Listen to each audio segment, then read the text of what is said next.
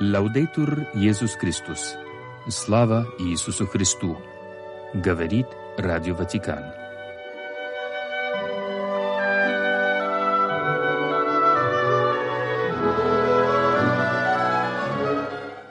Сегодня 5 февраля. Католическая церковь чтит память мученицы Агаты Девы. Святая Агата почитается всеми христианскими конфессиями, мученица неразделенной церкви. День памяти в католической и православной церквях 5 февраля. В православии почитается под именем Агафья. В католических храмах в этот день освещают хлеб, соль и воду, которые защищают жилище от огня. Катакомбы, находящиеся на Мальте в Рабате, называются катакомбами святой Агаты, так как по местному преданию святая некоторое время находилась на Мальте, скрываясь от преследователей. Иконографические символы святой Агаты – пальмовая ветвь, зажженный факел. Изображение святой Агаты часто встречается в искусстве Ренессанса и барокко.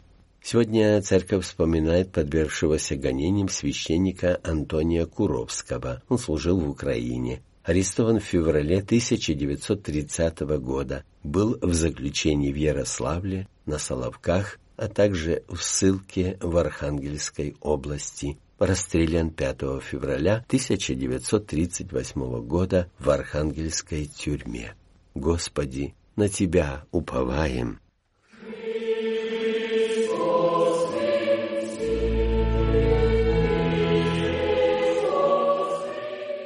Новости из Ватикана по-русски.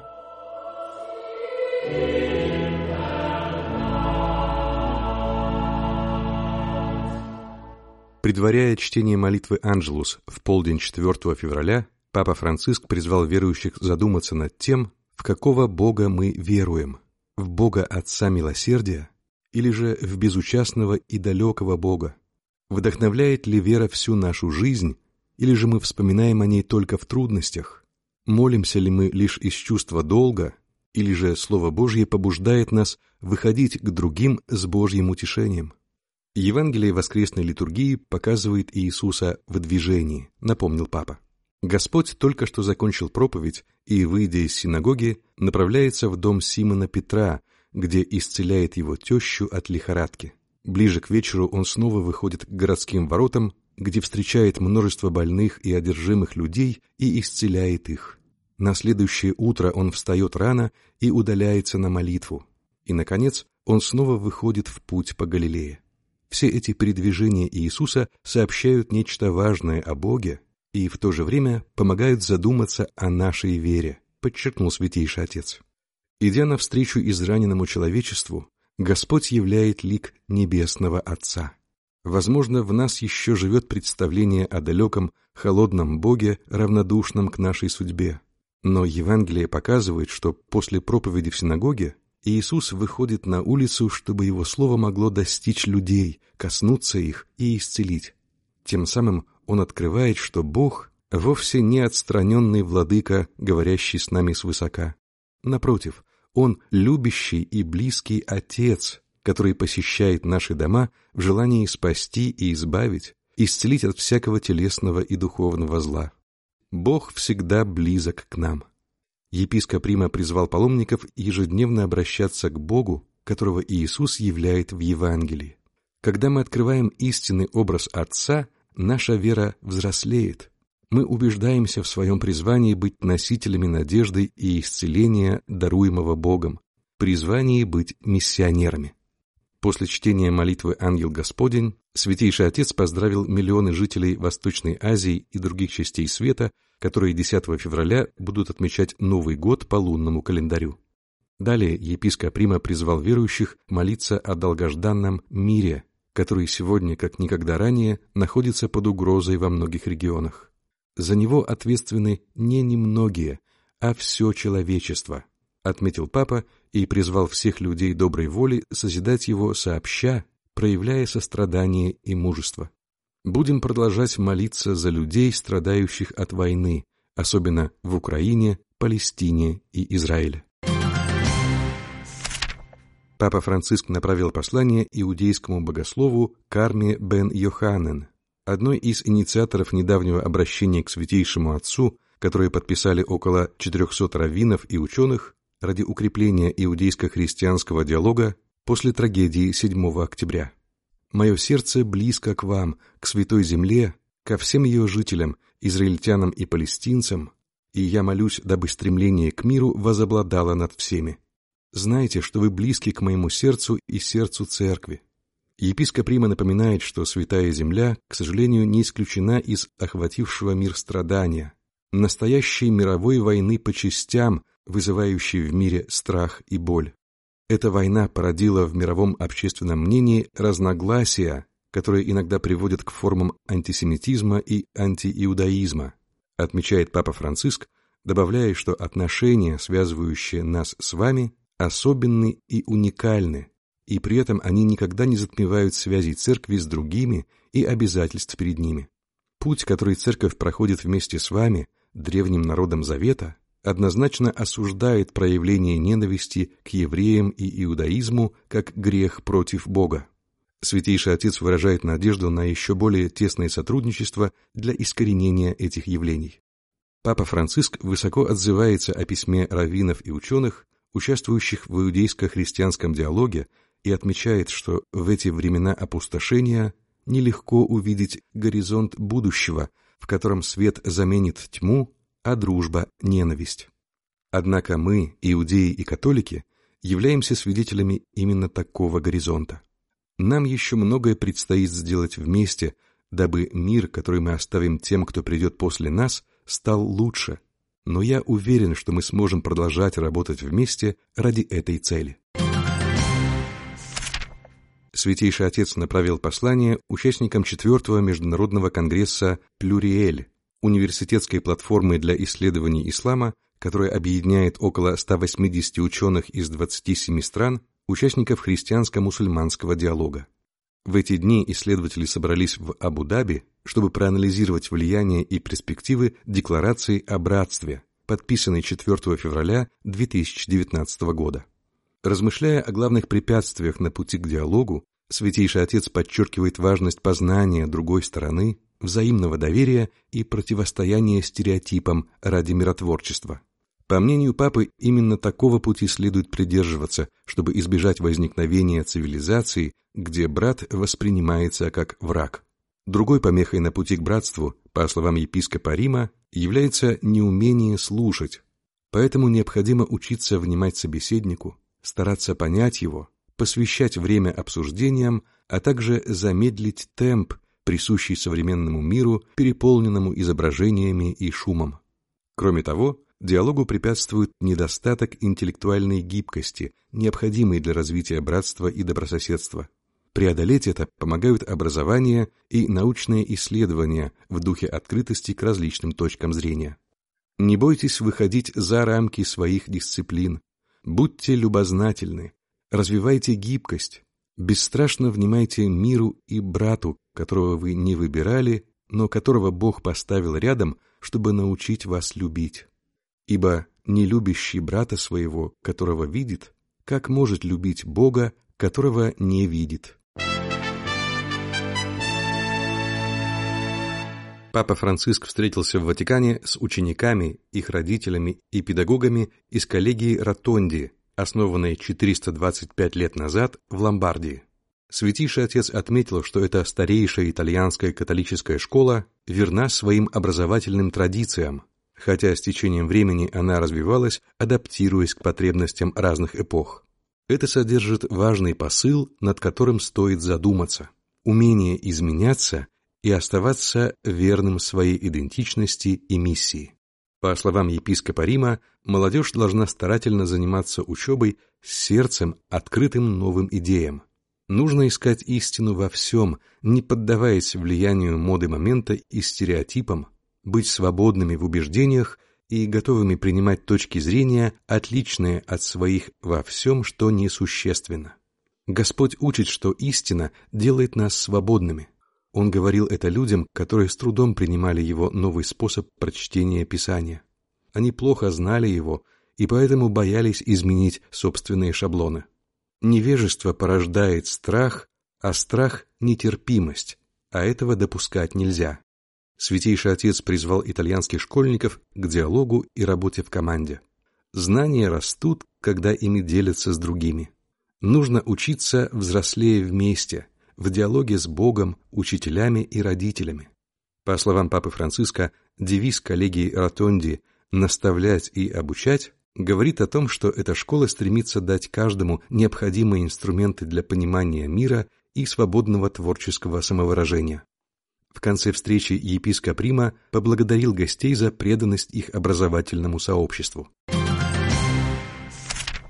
Папа Франциск принял на частной аудиенции в Ватикане делегатов Национальной Итало-Китайской Федерации по случаю десятой годовщины со дня ее основания и в контексте празднования китайского Нового года. В своей речи епископ Рима отметил, что помимо организации праздничных мероприятий, Федерация поддерживает многочисленные инициативы, направленные на развитие диалога между Италией и Китаем, на решение проблем культурной интеграции, образования и социальных общих ценностей – Святейший Отец выразил признательность гостям за их начинания и призвал продолжать их, чтобы знакомство между итальянской и китайской общинами способствовало росту взаимной открытости и братства, а также смелости на путях мира.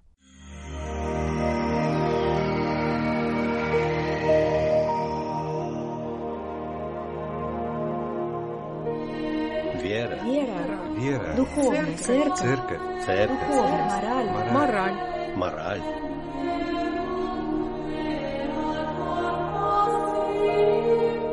вопросы. Трудные вопросы.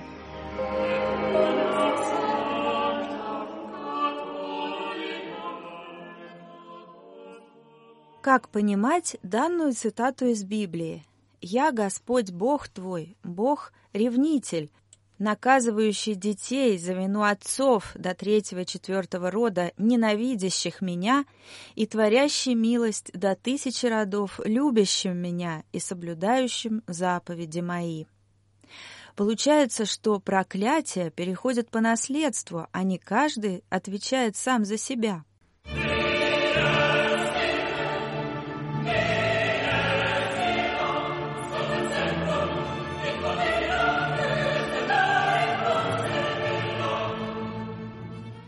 Давайте посмотрим, в каком контексте приведены эти слова в Священном Писании. Господь, говоривший лицом к лицу с Моисеем, изрекает их, вручая ему десять заповедей и требуя их соблюдения. Здесь используется аллегорический язык наказания и награды. О наказании, поражающем детей до третьего и четвертого поколения, упоминается потому, что дети — это самое драгоценное благо для родителей. И родители предпочли бы пострадать ради того, чтобы уберечь от страдания своих детей. Нарушение Божьих заповедей лишает человека самого дорогого блага, каким является присутствие Бога в сердце. Однако древние понимали эти слова не столько в аллегорическом, сколько в материальном смысле приписывая им несколько смыслов, также связанных с тем важным значением, какое придавалось в Ветхом Завете семейным узам и родовым сообществам. В обществе, где не было даже намека на понятие социального статуса, гарантирующего минимум благ каждому члену, принадлежность к определенному роду или семейному клану была способом социальной защиты – не надо забывать, что во время написания второзакония бытовал также закон возмездия «око за око, зуб за зуб», и повсеместно была распространена смертная казнь. Например, богохульство или нарушение субботней заповеди могло привести к смертному приговору. Смертная казнь, несомненно, обедняла родовую общину, которая еще долго страдала от последствий. Именно в этом смысле говорится о наказании до третьего и четвертого рода. Речь идет ни о чем ином, как о самонаказании. Человек сам наказывает себя нарушением Божьих заповедей, и это нарушение будет чувствоваться еще долго, даже после него, даже в последующих поколениях. Буквальное значение слов из Священного Писания следует применять только к историческому контексту Ветхого Завета. Но нет сомнения и в том, что иногда за грехи родителей приходится платить детям. Медицина подтверждает это патологиями, вызванными образом жизни старших поколений.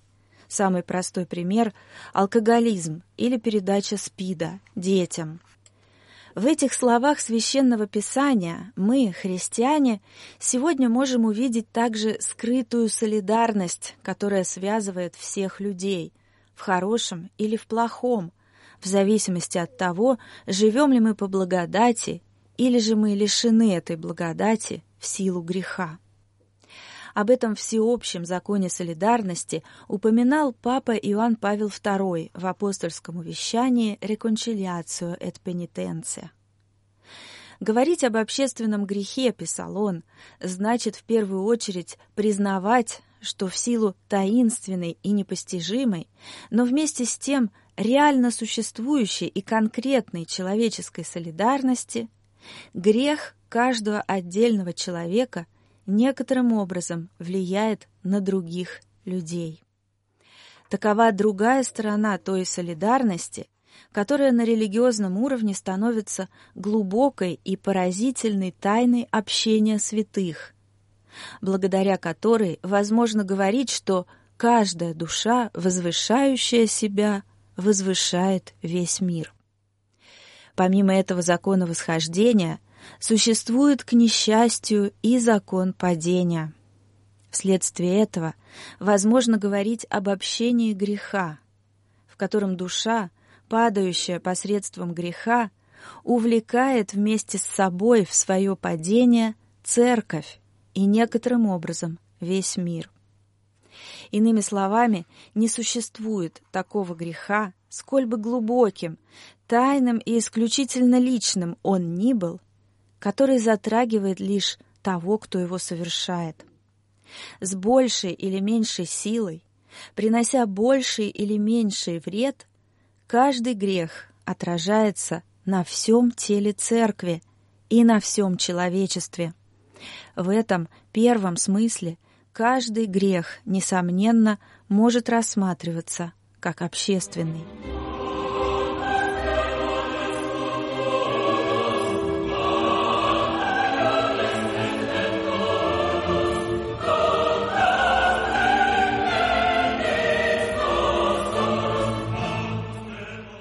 При истолковании выше приведенного стиха из Второзакония мы не должны забывать о второй части изречения Бога.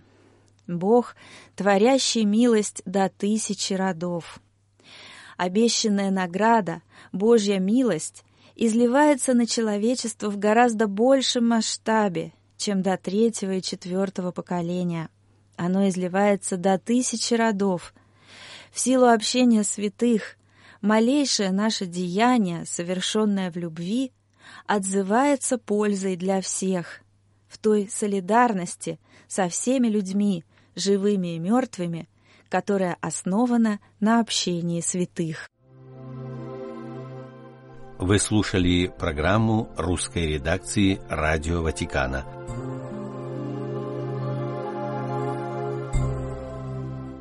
Слава Иисусу Христу! Laudetur Jezus Chrystus.